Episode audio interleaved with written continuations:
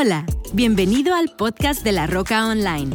Esperamos que el mensaje del día de hoy te inspire, te llene de fe y te dé herramientas prácticas para llevar a cabo en tu vida personal. Disfruta este mensaje y no olvides compartirlo en tus redes sociales y suscribirte a nuestro canal. Hola familia, qué gusto saludarles y qué honor para mí poder conectar con todos ustedes a través de este medio en todos los campus de La Roca y todos ustedes amigos que nos acompañan en línea. El día de hoy estamos concluyendo esta serie que arrancamos hace unas semanas atrás titulada Batalla. ¿Cuántos de ustedes vienen librando una batalla por sus vidas, por sus futuros, una batalla por aquello que realmente vale la pena? Yo sé que todos y cada uno de ustedes o estás en una batalla, o acabas de salir de una batalla, o vas a entrar a una batalla. No estoy hablando algo negativo sobre tu vida, simple y sencillamente te estoy diciendo las cosas que tú y yo vivimos en esta tierra. Porque en esta tierra estamos a prueba.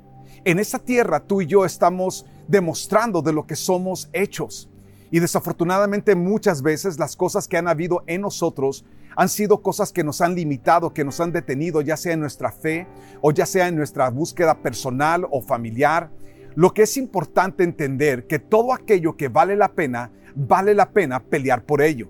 Nada en esta tierra va a ser gratis. Lo único que fue gratis, pero aún así se pagó un precio muy alto, fue tu salvación y mi salvación. Me encanta la escritura describe al salmista de esta manera o lo describe el salmista dice, tú adiestras mis manos para la batalla. No dice que tú preparas mis manos para nada más pasar un buen tiempo. No, él dice, tú me preparas para la batalla. Y nuestro deseo es que las últimas cuatro semanas hagan sido un tiempo de preparación de entendimiento de que tú y yo enfrentaremos batallas. Y esas batallas no son para algo negativo, son porque hay cosas que valen la pena y lo que vale la pena, vale la pena batallar por. No lo quieres gratis.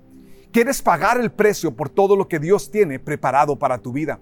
Y el día de hoy yo quiero hablarte acerca de la batalla por tu vida financiera. Dije la batalla por tu vida financiera. ¿Para cuántos de ustedes tus finanzas son importantes? Es tan importante que más de una tercera parte de tu vida se va o en, en crear finanzas, administrar finanzas, utilizar finanzas. Algunas personas, no, pastor, en gastar finanzas.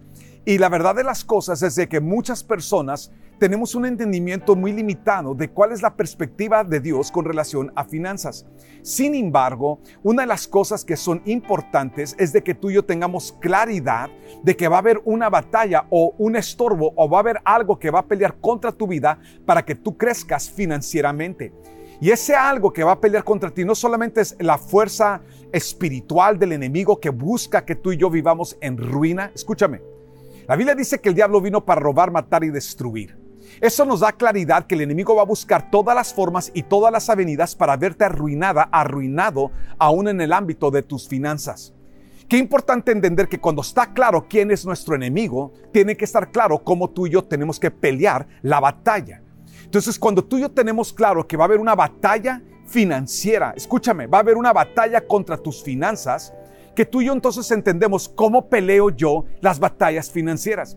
Hay una historia en la Biblia cuando tú y yo leemos ahí en, el libro de los reyes, cuando tú y yo leemos en, en 2 Samuel, las historias de los valientes de David.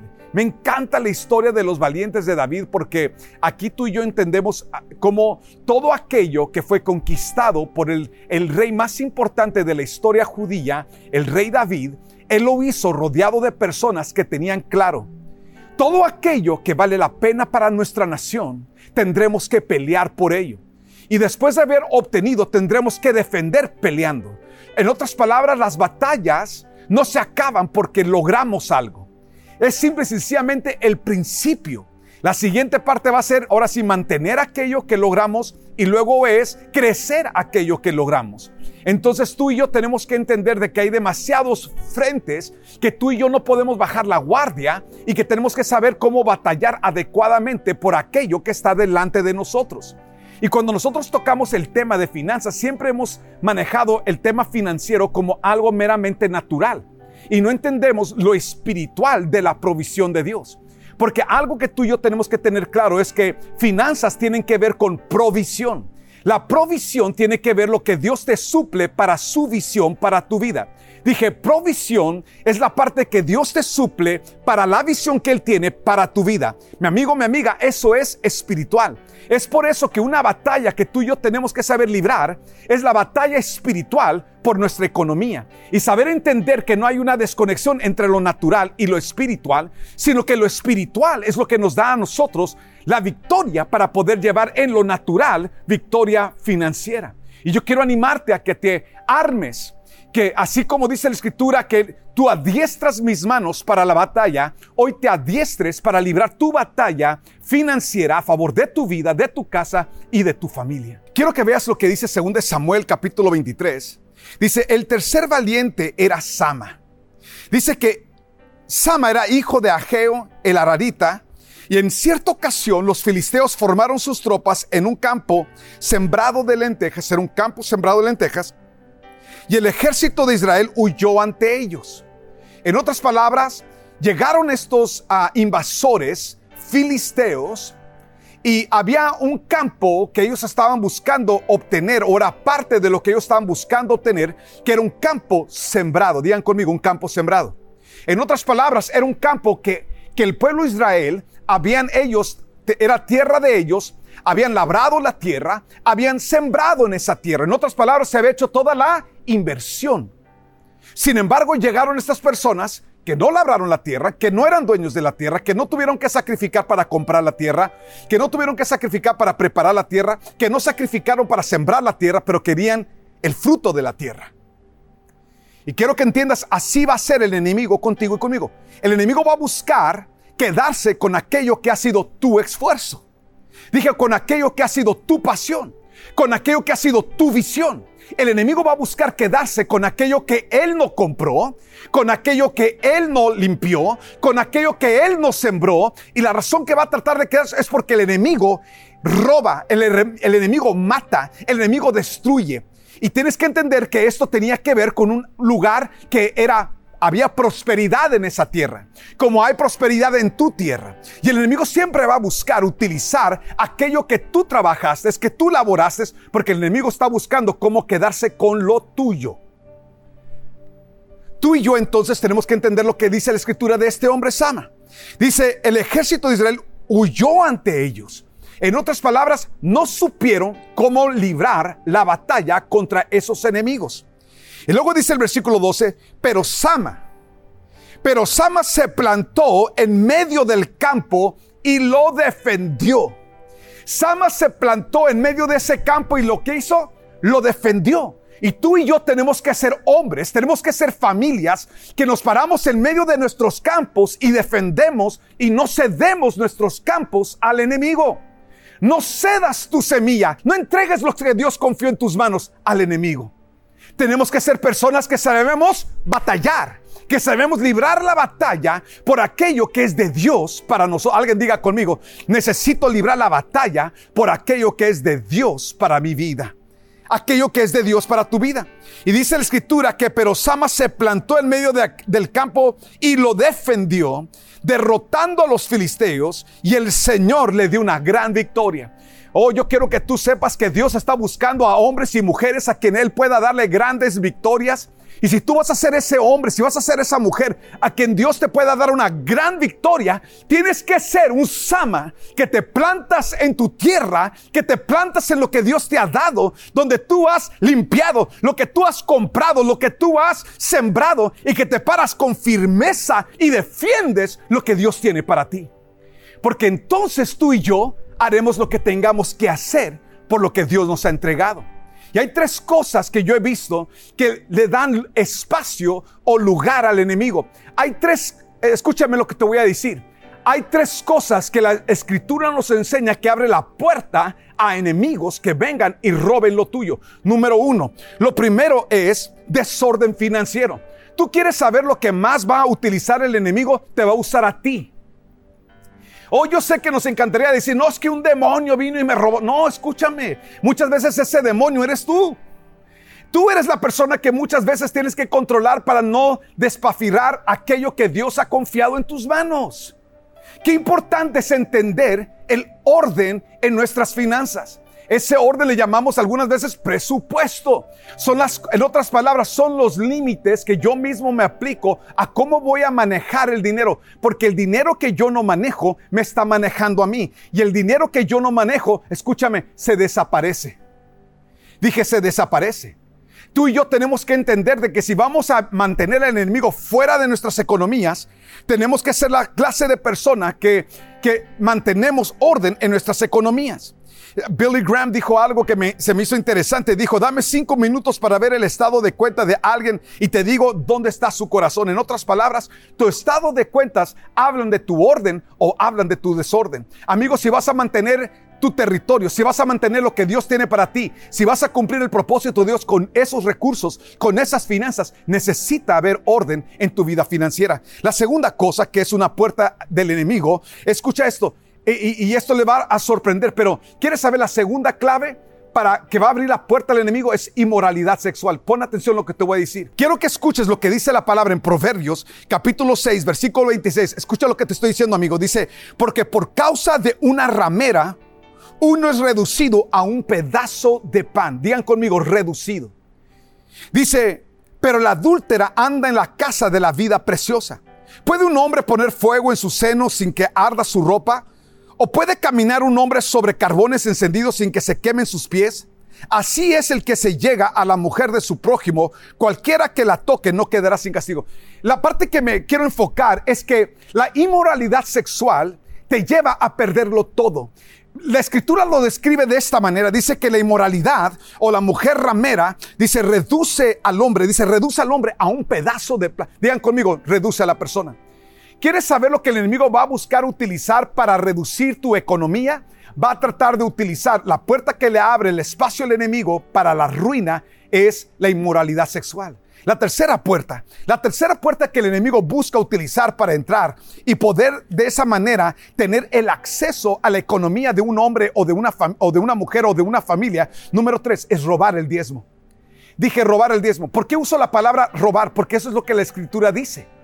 Nota lo que, lo que dice Malaquías 3. Dice, ¿acaso roba el ser humano a Dios? ¿Acaso roba el ser humano a Dios? Ustedes me están robando. Y todavía preguntan, ¿en qué te hemos robado? ¿En qué te robamos? Y dice, en los diezmos, y no dice solamente los diezmos, y las ofrendas. En otras palabras está diciendo, me roban en la parte que me corresponde, pero luego la parte que yo te di para que tú dieras, también me lo estás robando. Y es interesante porque esa es la postura que Dios dice. Y eh, nota lo que dice, ustedes, la nación entera, están bajo gran maldición. Pues a mí es a quien están robando. La tercera cosa, el tercer argumento que el enemigo utiliza para poder desgastar a una persona financieramente, para poder ah, restarle economía a tu persona, es que le robemos a Dios. Que le robemos a Dios. La, primera cosa es desorden financiero. La segunda cosa es desorden en tu sexualidad, inmoralidad sexual. el tercer argumento espiritual que la Biblia nos enseña. Estas son las cosas que atraen destrucción. Es el robar el diezmo. El no entregar íntegro el diezmo. Entonces, una de las cosas que tú y yo tenemos que entender es que para Dios todas estas cosas son importantes. Y lo que Dios está buscando es llevarte a más. Pero tú y yo tenemos que eliminar las cosas que nos llevan a menos. Porque no importa cuánto Dios quiera hacer por ti mientras tú estés haciendo aquello que te lastima, no importa cuánto Dios tenga para ti, nunca llegarás a lo que Dios tiene para ti hasta que no cierres las puertas que el enemigo está buscando utilizar para traerte hacia abajo. Quiero que veas conmigo cuatro verdades que la Biblia describe con relación a nuestras economías. La primera verdad es que a Dios le interesa nuestro bienestar. Alguien diga conmigo, a Dios le interesa mi bienestar. Tú tienes que tener claro esto, amigo, porque cuando tú y yo entendemos que a Dios le interesa tu bienestar, entonces vas a entender por qué a Dios le interesa tu economía, pero escucha, también le interesa tu matrimonio. Y también le interesa el orden en tu casa. Y también le interesa cómo tú te manejas en tu persona, cómo tú te manejas en tus relaciones. Dije, a Dios le interesa todo tu entorno. A Dios le interesa todo lo que tú eres. A Dios le interesa todo lo que tú y yo hacemos. Él no está buscando solamente una área de nuestras vidas, Él está enfocado en todas las áreas de nuestras vidas. Pero cuando tú y yo tenemos esto, tienes que entender que a Dios también le interesa que tú, que tú estés bien, que tu familia esté bien, que tus hijos estén bien. ¿Qué significa eso para ti? ¿Qué es estar bien para ti? Para mí como padre de familia, para mí el estar bien es poder darles la educación que le quiero dar a mis hijos, poder vivir en una casa o tener un hogar donde pueda yo formar ahí y crear a mis hijos. Para mí es importante tener los recursos que necesitamos para lo básico, pero siempre para mí, esto es importante, siempre es importante siempre tener extra para poder ayudar a otros y ser de bendición para otros. Cuando tú tienes una visión pro tu familia, Dios te dará la provisión para tu familia. Dije, cuando tú tienes una visión pro tu familia, pro, tu hogar, pro una relación buena con tu esposa, pro ser de bendición, escucha, la visión que tú tengas es la visión para la que Dios provee. La falta de visión que tú tengas será la falta de provisión que Dios que tú tengas en tu vida. No es porque Dios no está dispuesto a darte más, es porque tú todavía no te atreves a creerle a Dios por más. Dije, es porque tú todavía no te, no te atreves a creerle a Dios por más. Yo quiero animarte, amigo, que tú entiendas esto. A Dios le interesa tu bienestar. Tu bienestar. Fíjate lo que dice Salmos 35, 27. Dice, pero que se alegren y griten de alegría los que, los que quieren verme victorioso. Que digan constantemente, el Señor es grande y le agrada. Nota lo que dice, y le agrada el bienestar de su siervo le agrada el bienestar. Alguien diga conmigo, a Dios le agrada mi bienestar. A Dios le agrada mi bienestar. La segunda cosa que tú y yo tenemos que entender que para Dios es importante es que Dios te bendice. Escucha lo que te voy a decir. Dios te bendice y la prosperidad acompaña bendición. Dije, Dios te bendice. Alguien diga conmigo, Dios me bendice y la bendición, escucha, la provisión o la prosperidad acompaña la bendición. Nunca vas a ver una persona bendecida que estaba tronada. Nunca. A través de toda la Biblia, Dios nos da un gran ejemplo que un hombre, una mujer bendecida, va acompañado de prosperidad. No dice que va acompañado de mansiones y de yates y cuanta cosa. No está diciendo eso. Pero sí está diciendo que va acompañado, escucha, va acompañado no, no que esté mal tener un yate o tener un avión o tener una mansión. Tú puedes tener lo que tú puedas comprar, amigo. Pero lo que voy es lo siguiente.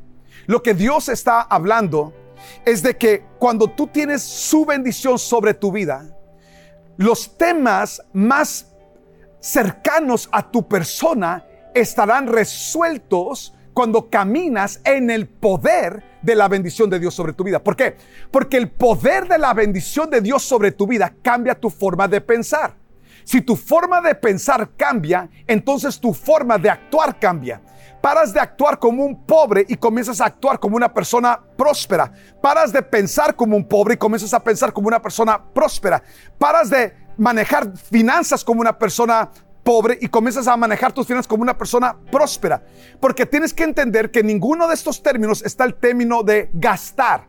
Está el término de simple y sencillamente tu mentalidad es otra, tu forma de actuar es otra, tu forma de manejar recursos es otra. Cuando tú y yo entendemos esto, entiendes que la bendición de Dios sobre tu vida es la que prepara tu vida para lo que Él tiene para tu vida.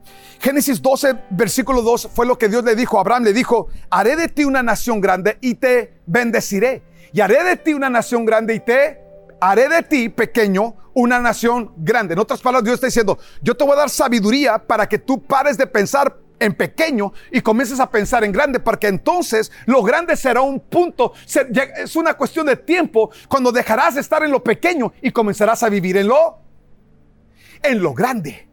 Entonces cuando Dios llega a tu vida y la bendición de Dios llega a tu vida, tu perspectiva comienza a cambiar, tu forma de hablar comienza a cambiar, tu forma de vivir comienza a cambiar y de repente, de repente aquello que estaba en tu corazón, ¡pum!, rodeó tu vida. Dije, rodeó tu vida. La bendición de Dios enriquece, dice la escritura. La bendición del Señor es la que enriquece y no añade con ella tristeza y no añade con ella tristeza. John Piper dijo lo siguiente, la bendición de Dios no es una recompensa por, por nuestras buenas obras, es el poder que nos capacita para hacer buenas obras. Es el poder que nos capacita. Y eso es exactamente lo que es. La bendición de Dios sobre tu vida es la, la libertad a tu capacidad, habilidad dada por Dios para que tú puedas crecer todo aquello que Dios ha confiado en tus manos. Número tres, la segunda cosa que tú y yo tenemos que entender, la segunda, la tercera verdad es, la primera verdad es que a Dios le interesa nuestro bienestar. Número dos, que Dios te bendice y la prosperidad acompaña tu bendición. Número tres, que Dios espera fruto en todo lo que confía en tus manos. Cuando tú y yo tenemos esto claro, entendemos por qué nuestra forma de utilizar finanzas, de utilizar los recursos que tenemos, cambia. Porque la mayoría de las personas piensan en tener más dinero para gastar más dinero. Cuando tú y yo tenemos claro que todo lo que Dios confía en mis manos, yo tengo que saber cómo utilizarlo de tal manera que crezca en mis manos.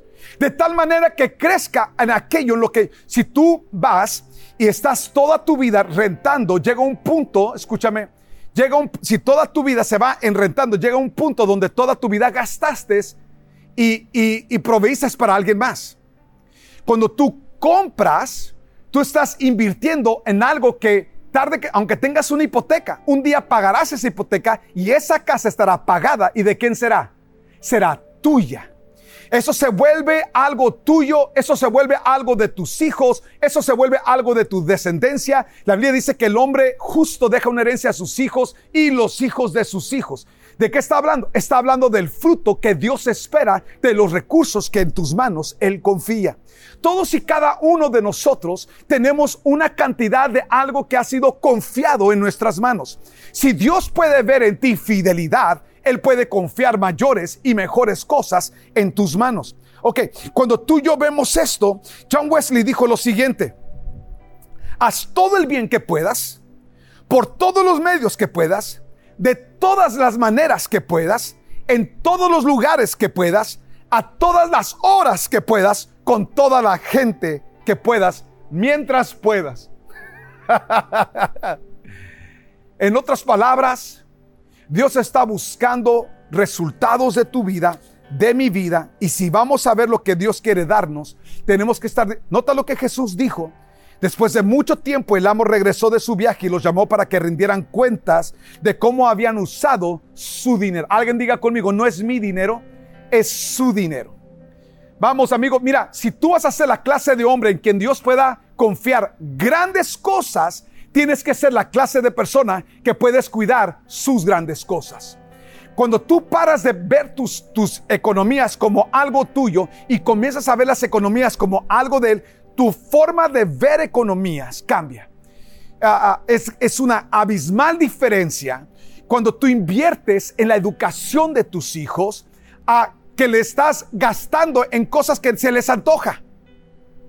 Son dos mundos completamente diferentes. Tú no tienes que darle a tus hijos todo lo que se les antoja, pero sí es importante sembrar en ellos para que tengan una perspectiva diferente de cómo manejarse en el futuro. ¿Por qué sembramos en la educación de nuestros hijos? ¿Por qué bendecimos a nuestros hijos con una buena educación? ¿Por qué? Porque estamos buscando que sus mentalidades sean preparadas para poder discernir mejor las cosas en el futuro. Cuanto mejor su educación y preparación, su perspectiva cambia de cómo manejarse en el mundo que están, en el, entorno que están. Es por eso que les digo, de las mejores inversiones que tú puedes hacer, número uno y por encima de todas las cosas, invierte en la educación de tus hijos. Invierte en la educación de tu familia. Esa es la parte que lo que tú siembras en ellos, ellos lo cosecharán. Y es importante estas, estas cosas, eh, entre, entre muchas otras cosas. Pero una de las cosas que dice la escritura, más adelante, capítulo 25, Versículo 29 dice, a los que usan bien lo que se les da, a los que usan bien lo que se, les dará aún más y tendrán en abundancia. Pero los que no hacen nada, se les quitará aún lo poco que tienen. Amigo, Dios está diciendo, para de defender lo poco, empieza a invertir, a sembrar lo que tienes y observa cómo la bendición de Dios que está sobre tu vida te ayudará a crecer, te ayudará a multiplicar y a llevar a otro nivel aquello que Dios ha confiado en tus manos. Número cuatro, escucha lo que te voy a decir. Fe es fundamental. La primera cosa que tú y yo vamos a necesitar es, número uno, entender que Dios le interesa, digan conmigo, a Dios le interesa mi bienestar. Número dos, que Dios te bendice para que la prosperidad acompañe tu bendición.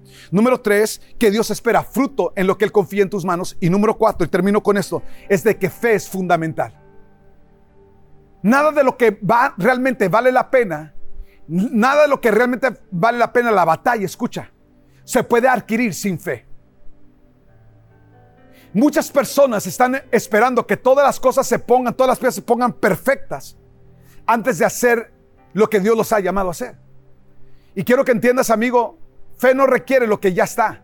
Fe requiere que cuando no está, tú le crees a Dios, confías en Dios y tomas los pasos que tú necesitas tomar en dirección de lo que Dios pone en tu corazón. Porque es entonces cuando tú caminas en su visión que entonces tú verás su provisión. Pero cuando tú estás buscando manejar las cosas en tus sentidos, en tus limitaciones, entonces tú estás limitando lo que Dios pudiera y lo que Dios quisiera hacer contigo.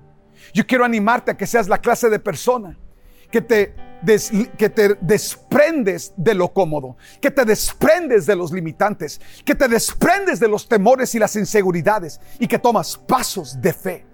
Qué, qué importante entender que el diezmo era, una, era un paso de fe. Ofrendar era un paso de fe. ¿Por qué? Porque el diezmo, escucha lo que te voy a decir, el diezmo era lo que le correspondía a Dios. La ofrenda es lo que por fe tú y yo sembramos, conscientes de que Dios es el que da la multiplicación.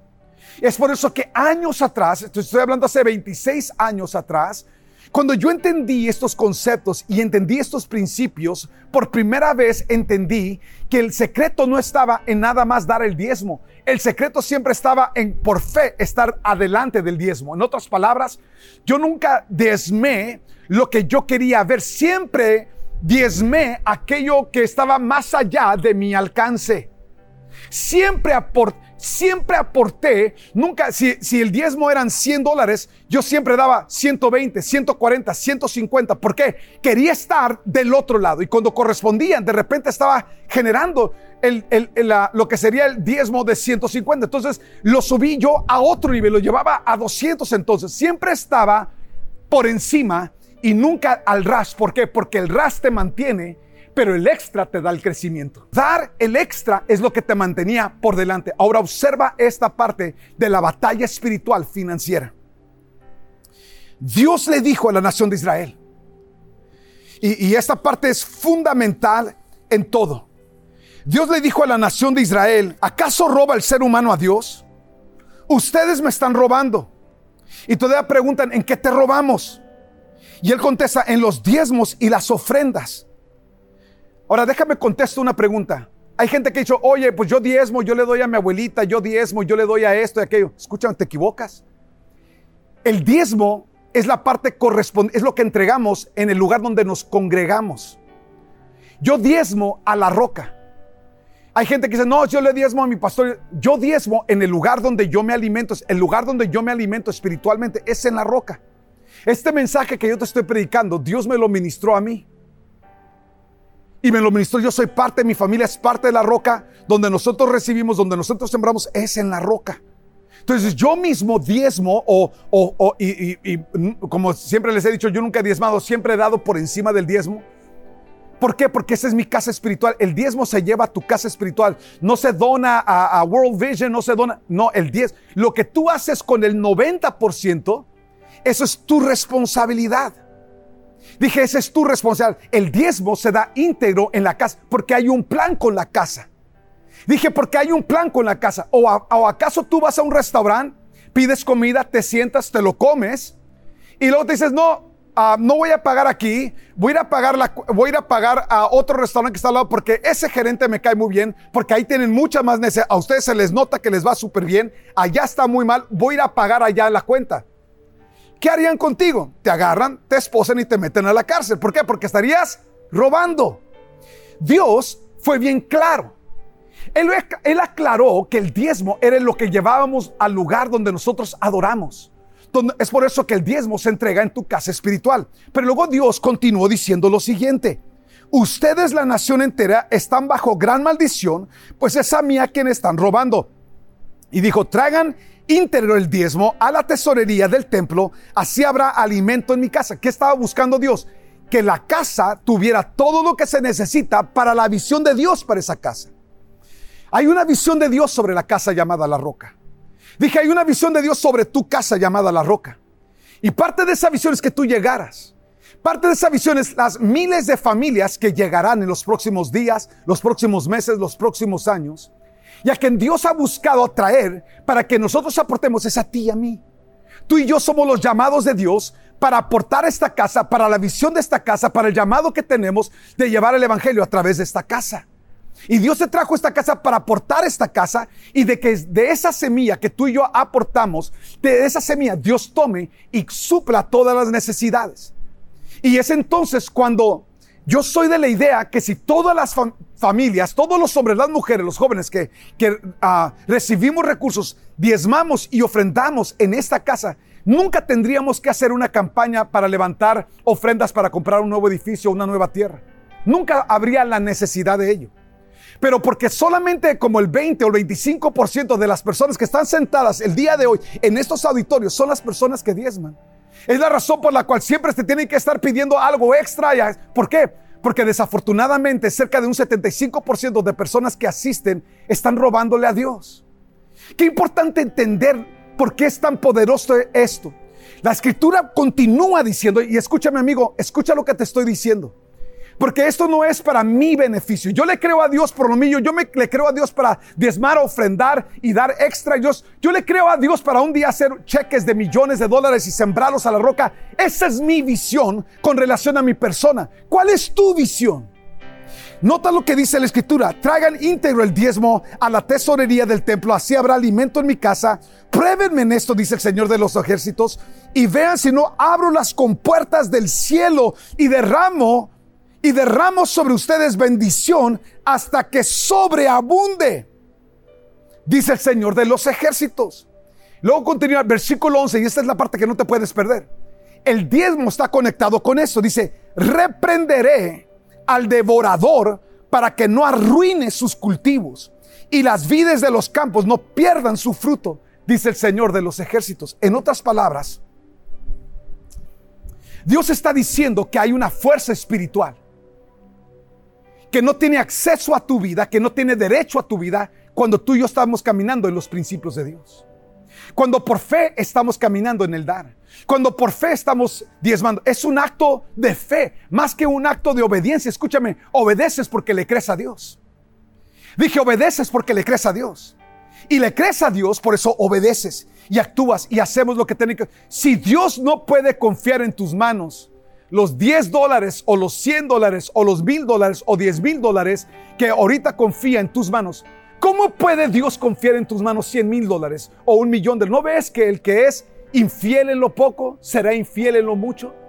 Por eso la Biblia dice que el que es fiel en lo poco, Dios le confiará lo, lo mucho. Yo quiero que sepas, amigo, que hay una lucha espiritual.